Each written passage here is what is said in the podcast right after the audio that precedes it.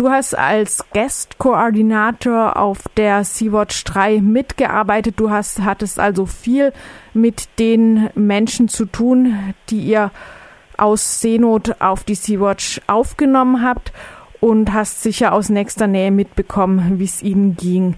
In einem Interview mit der Badischen Zeitung hast du erwähnt, dass sie nach einer Weile angefangen haben, ihre Geschichten zu erzählen, aus was für Situationen sie kamen, was sie auf der Flucht erlebt haben. Kannst du da vielleicht beispielhaft ein paar dieser Erlebnisse hier wiedergeben? Ja, also ich glaube, am liebsten würde ich einfach ein bisschen über Libyen berichten, weil ich da ja am meisten davon gehört habe. Dadurch, dass wir sehr viele Menschen aus so den Subsahara-Staaten hatten, haben die meisten diese Gefängniserfahrungen und die Erfahrungen gemacht, die wohl die meisten schwarzen Menschen in Libyen machen und das sind schrecklichste Geschichten, ehrlich gesagt. So alles, was, was Menschen einander antun können, passiert in Libyen. Und eigentlich alle Menschen, die wir an, an Bord haben, haben Foltererfahrungen. Also mindestens mindestens Schläge, aber das, ja, alle, alle möglichen Arten, die ich auch, glaube ich, gar nicht so, so aufzählen mag, weil es irgendwie ganz schön, ganz schön schrecklich ist. Dazu kommt, dass eigentlich alle Menschen, die wir an Bord hatten, im Gefängnis waren.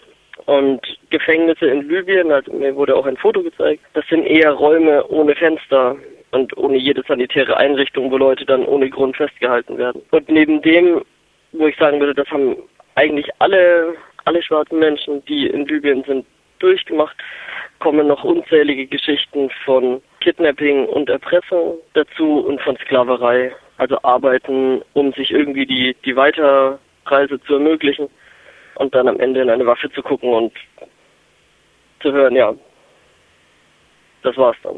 Also ich denke, dass das eigentlich mit so das Unverantwortlichste auch von der EU ist und von den europäischen Staaten, dass wir hochtraumatisierte Menschen an Bord haben, die nie wieder irgendwo eingesperrt werden sollten und dann bei uns an Bord festhängen, auf einem sehr, sehr engen Raum. Ja, kannst du das vielleicht noch mal ein bisschen beschreiben? Eben, die hingen ja ziemlich lang fest diesmal mal wieder, weil es lange mhm. gedauert hat, bis ihr in Lampedusa anlegen konntet. Was hat das dann noch mit den Menschen gemacht? Also es ist eine spannende Mischung, würde ich sagen, weil auf der einen Seite Leute uns eigentlich täglich gesagt haben, wir sind müde, wir wollen an Land, wir und dann auch gesehen haben, dass wir nach zwei medizinischen Evakuierungen und ein Teil unserer Gäste wurde recht früh übernommen, nämlich die Familien und sehr Kranke wurden sehr schnell nach Italien gebracht, wo Leute halt auch gemerkt haben, so ich muss nur krank genug sein, um schnell möglich an Land zu kommen und das ist halt riesen die Gefahr für für Selbstverletzung oder irgendwas anderes unüberlegtes, was auf einem Schiff zu mhm. Situationen führt, die, die sehr, sehr schwierig sind.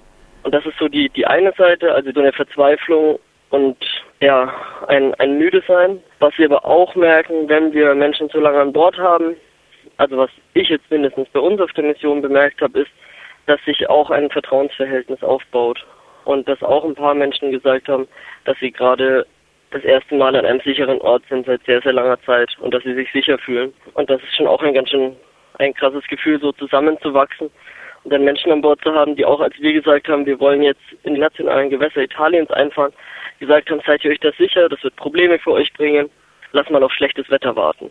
Und dann unsere Gäste angefangen haben, das Boot zu beschützen. Oder ja, versuchen wollten, das Boot zu beschützen. Und das ist eine ganz schön spannende Mischung an Gefühlen auch. Also durchaus auch gegenseitige Solidarität und wer weiß, wie es dann weitergeht für diese Menschen, wenn sie in Italien sind. Nun wird ja auch ja. auf Italien, auf die italienische Regierung sehr viel geschimpft, auf Innenminister Salvini, der jetzt schon wieder versucht, das Anlegen eines Rettungsschiffes, eines italienischen Segelschiffes diesmal zu verhindern. Aber das Problem ist ja ein gesamteuropäisches.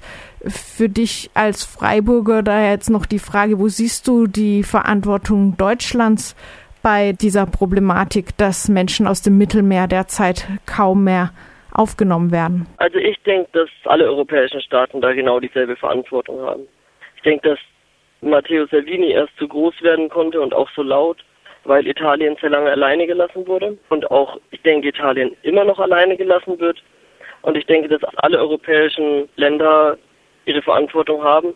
Deutschland vor allem als sehr reiches Land und als Land, das eigentlich keine Außengrenze hat. Und ich das jetzt schon auch gerade spannend finde, dass wir auch sehr viel Solidarität für unsere Situation von europäischen PolitikerInnen erfahren haben, die aber davor nicht irgendwie an einer Lösung mitgearbeitet haben oder vielleicht sogar blockiert haben. Und ich denke, ja, ich, ich hoffe, dass jetzt dieses, dieses momentane Klima irgendwie dazu führt, dass sich die Situation insbesondere für uns als Rettungsboote, aber eben auch für die Menschen, die wir retten, so verändert, dass wir wieder Rettungen machen können und nicht ja, irgendwo vor Staaten liegen und darauf hoffen, dass wir eine Lösung finden. Diesmal ist es am Ende gut ausgegangen. Die Ermittlungsrichterin in Agrigent hat entschieden, dass eure Kapitänin Carola Rakete richtig gehandelt hat, dass sie sogar ihre Pflicht erfüllt hat, dass das Einfahren in die territorialen Gewässer Italiens gesetzeskonform war nach nationalem und internationalem Recht und dass es auch richtig und pflichtgemäß war, die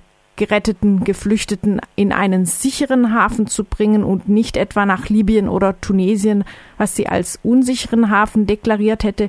Allerdings bis kurz vor dieser Entscheidung war das alles unklar und es hieß, dass Carola bis zu 20 Jahre Haft riskieren würde.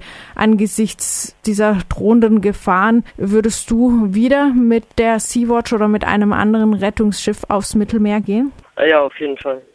Also ich bin auch sehr froh gerade, dass wir eine Vielzahl an Aktivisten haben und ich jetzt erstmal wieder Pause machen kann und Zeit habe, das zu verarbeiten. Aber ich denke, dass es gerade in diesem Klima, wo irgendwie Italien die Häfen wirklich probiert dicht zu machen und kaum eine Lösung für, für uns als Rettungsboote da ist, das sind gerade so Aktionen wie jetzt während unserer Mission nötig, um auch zu sagen, diese nationalen Rechtsprechungen und diese, diese Gesetze die machen keinen Sinn, sie widersprechen internationalem Recht und wir müssen auf dieses internationale Recht pochen und dabei vielleicht auch persönliche Konsequenzen in Kauf nehmen.